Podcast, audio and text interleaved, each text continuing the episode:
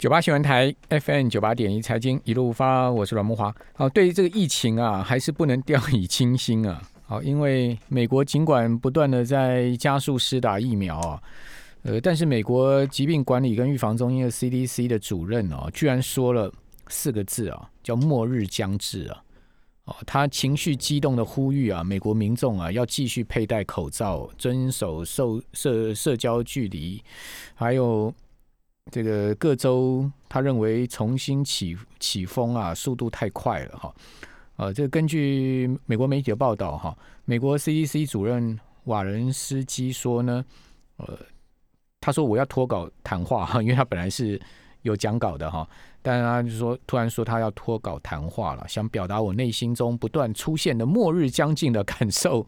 而我们有这么多可以期待，我们身处情况充满了承诺跟潜力，但是呢，也有理由保持希望。可是呢，他说我现在很害怕。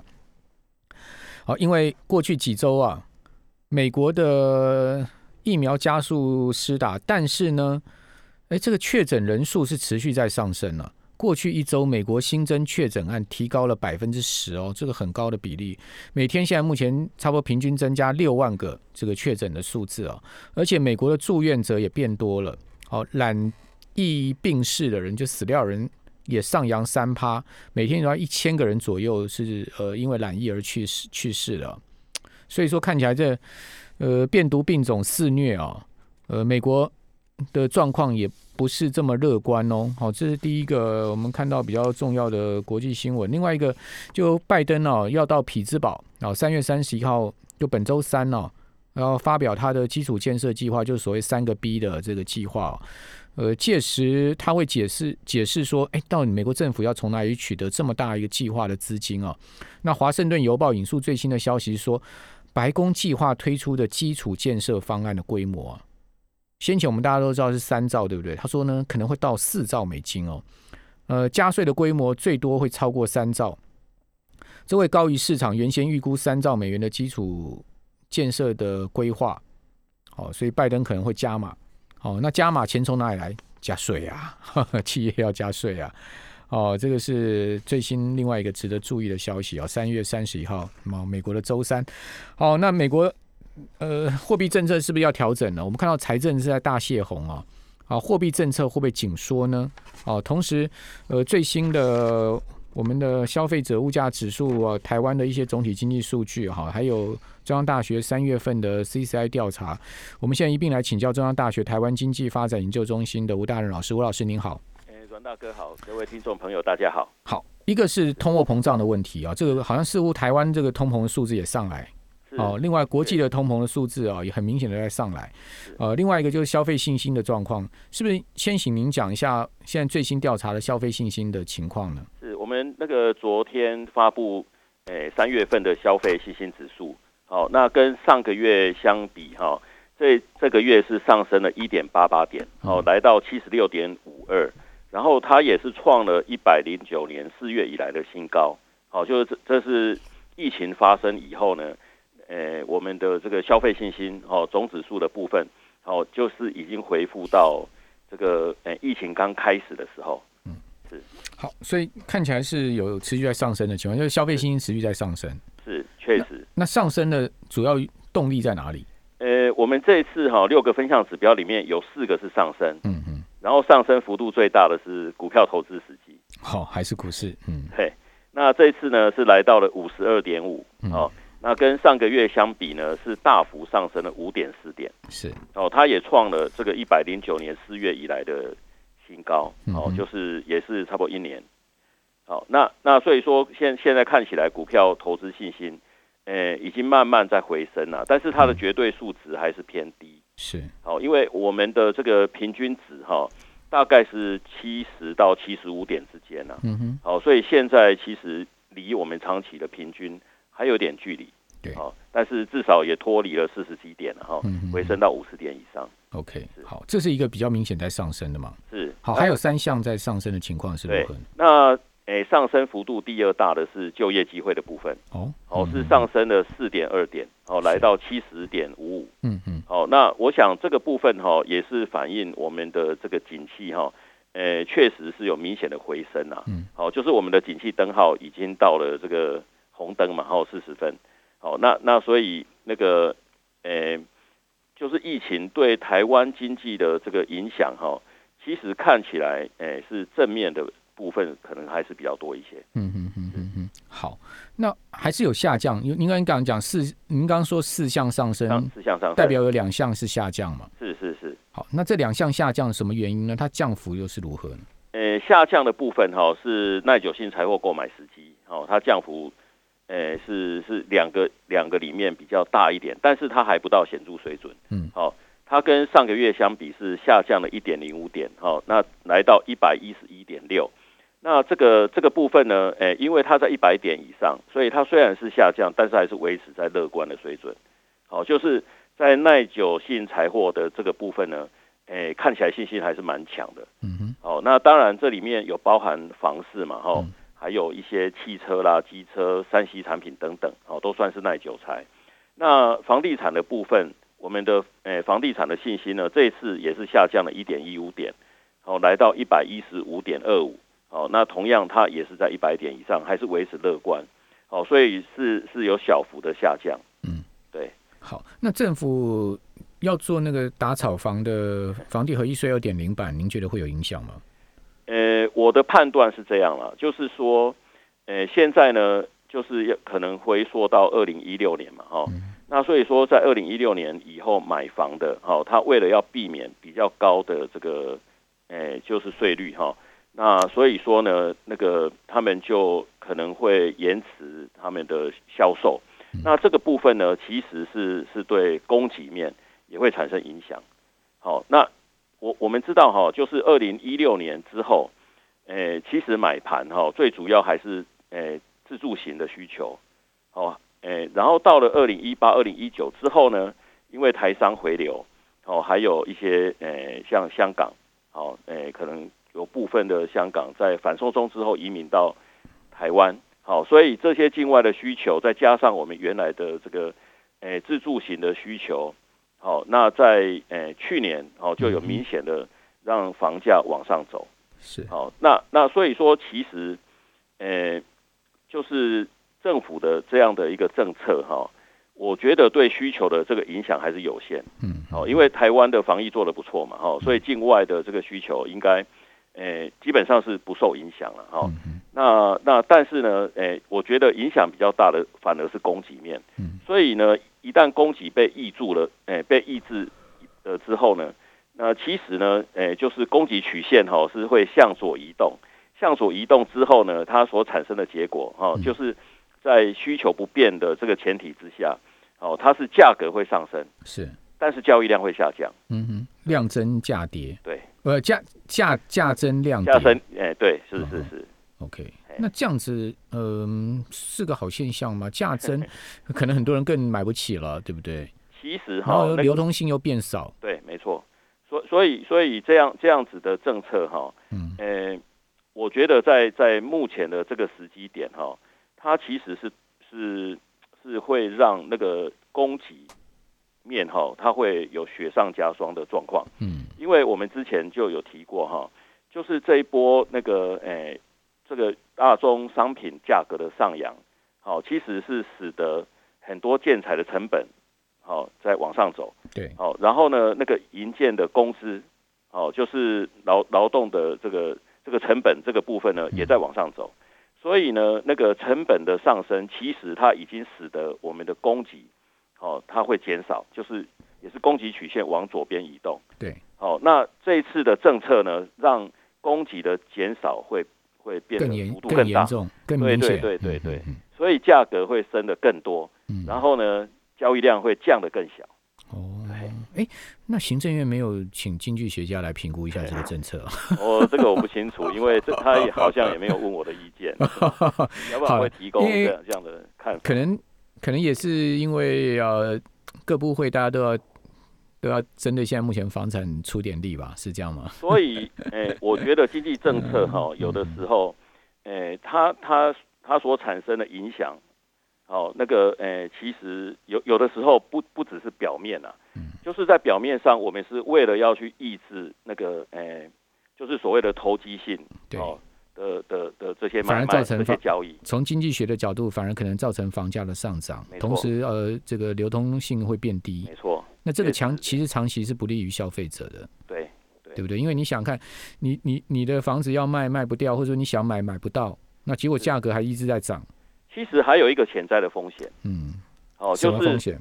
就是哈、因为我们台湾是预售屋的制度，是那那建商呢在卖预售屋的时候，他是用当时的成本在算。对，哦，但是过了一两年，房子开始盖了以后，他发现成本大幅上升。嗯，那你看，如万一建商跑了，那这个消费者哈，那、将来要面对的这个问题可能更严重。这就烂尾楼了嘛。对，所以其实，在两千零六年、两千零七年，呃，当大宗原物料的价格不断上涨的时候，台湾就有发生过这样这样的状况。嗯，那那现在呢，就是在，呃，就是有类似，就是现在大宗商品的这个价格哈、也是类似，呃，当时的情况了。嗯，好、所以在这个时候，政府是不是在这个时候要出手去打房？好、真的是应该再重新再好好去审慎的思考。但是现在讲好像有点慢了，因为已经通过立法。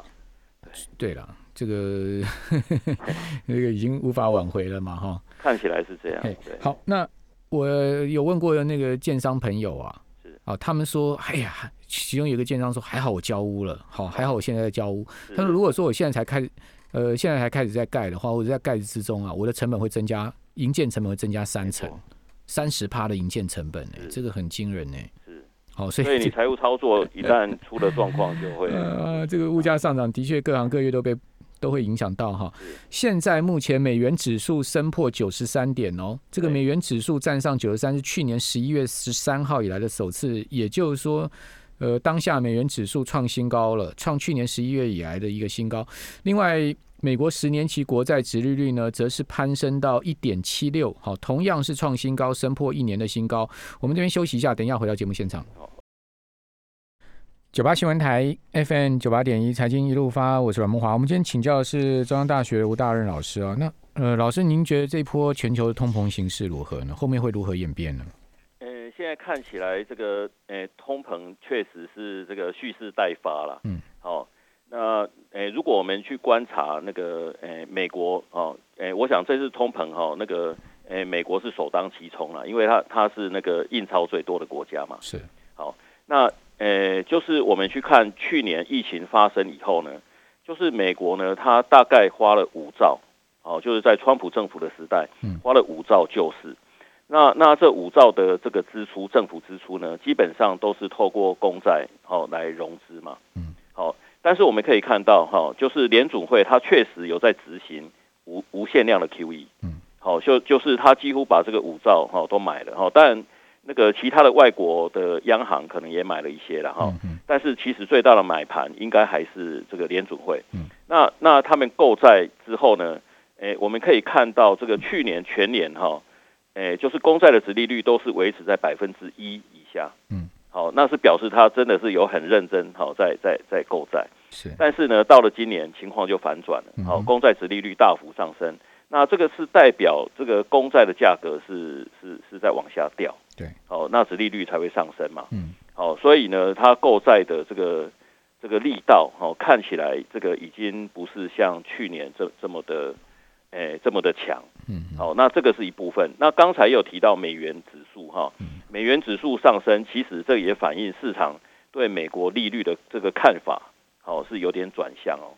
也就是说这两个是同步的了。对确实，嗯，哎，所以所以所以看起来哈，这个诶美国的联总会可能开始要有一些动作。嗯那另外呢，就是诶在物价的部分哈，诶去年美国的 CPI 基本上还是维持相当的平稳哈，虽然它每个月几乎都是正成长，嗯哼，好，但是呢，诶如果我们去看另外一个这个物价指数，就 PPI 消诶就是生产者物价指数，嗯。那它在去年疫情发生以后，它每个月都在衰退，嗯，好，一直到十二月才由负转正，嗯嗯好，所以这个代表就是 PPI 呢，它基本上反映的是这个生产者它的成本，好，那那如果它每个月衰退，是表示这个诶、就是生产者哦，他的他面对的这个物价基本上是比较平稳的，嗯嗯哦，所以呢，对 CPI 的这个影响就非常有限。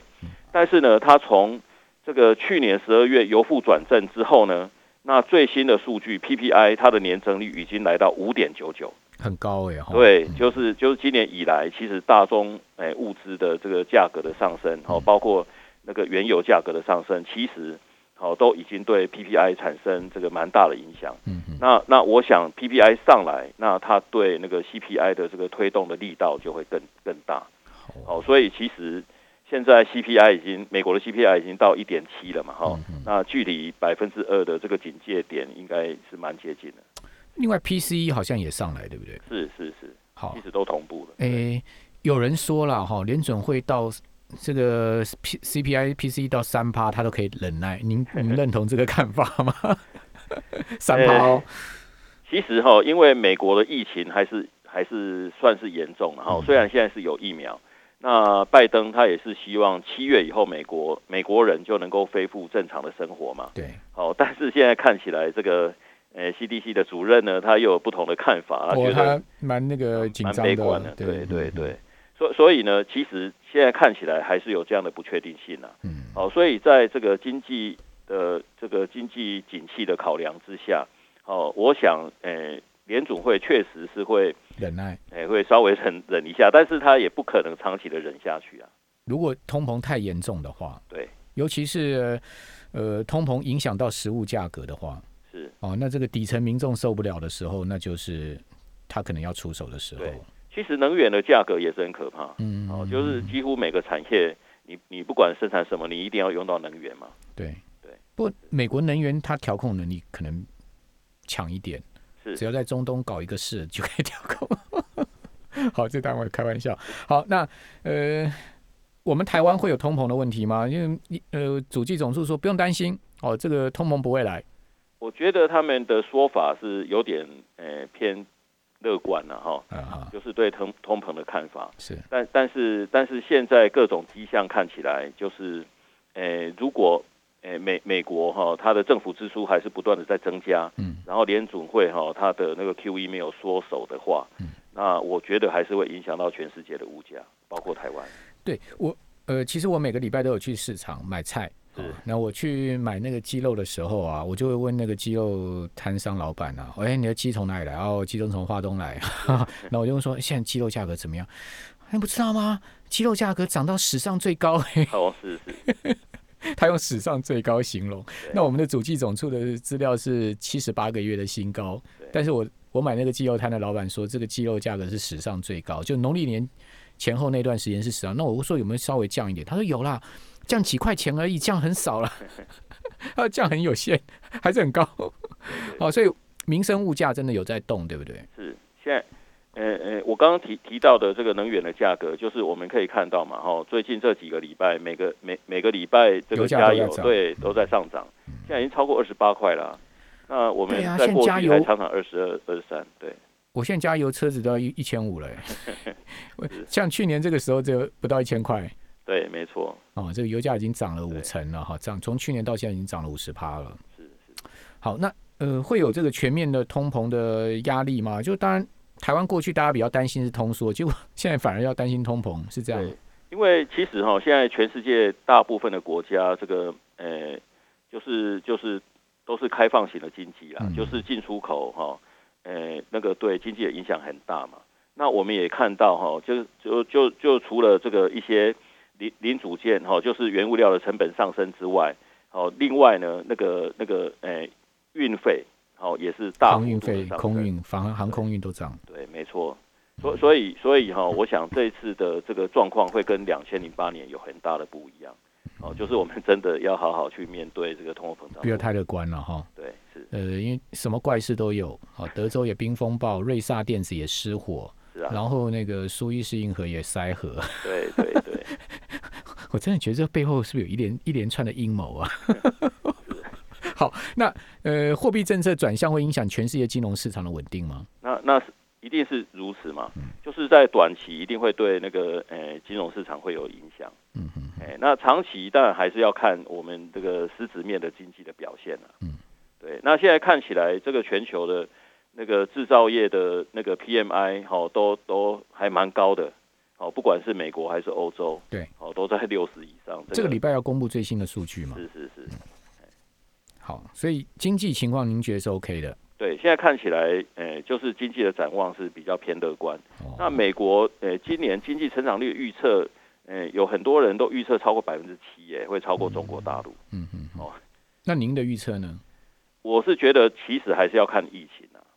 那那那美国政府其实他也不全然只看他的那个 GDP 的成长，哦，他更关心的是失业率。但失业率呢，到了百分之六，好像是一个很很大的门槛，就是一直降不下来。嗯嗯。对。好，呃，景气对策灯号来到十一年来的最高啊，综合判断分数来到四十分，是呃三十二年来最高。对，那您觉得这个灯号会反转吗？到这个高点会有反转的疑虑吗？当然有可能，哎，不过哈，台湾就是因为受惠疫情嘛，嗯嗯，哦，就是就是还有那个缺缺料啊，半导体缺料等等，哦，所以我们的这个呃，就是科技产业表现还真的是很不错。嗯，对，好，所以要反转不会瞬间就对了。是当然。哦，那景气可以维持多久？这可以估得出来吗？我觉得这个这个当然，呃，影响的因素很多啦。嗯，好，那那，呃，现现在看起来，就是目前台湾哈，就是在这个内需的部分，哦，那个呃，已经有慢慢恢复了，但是还是有有点。呃，就是因为没有外国的观光客嘛，对，好，但是我们的这个内需的这个消费又很强，嗯，好，所以基本上是有些抵消，好，但是要完全恢复，可能还是要看这个疫情发展的状况。好，大家 cross your finger，非常谢谢吴大任老师。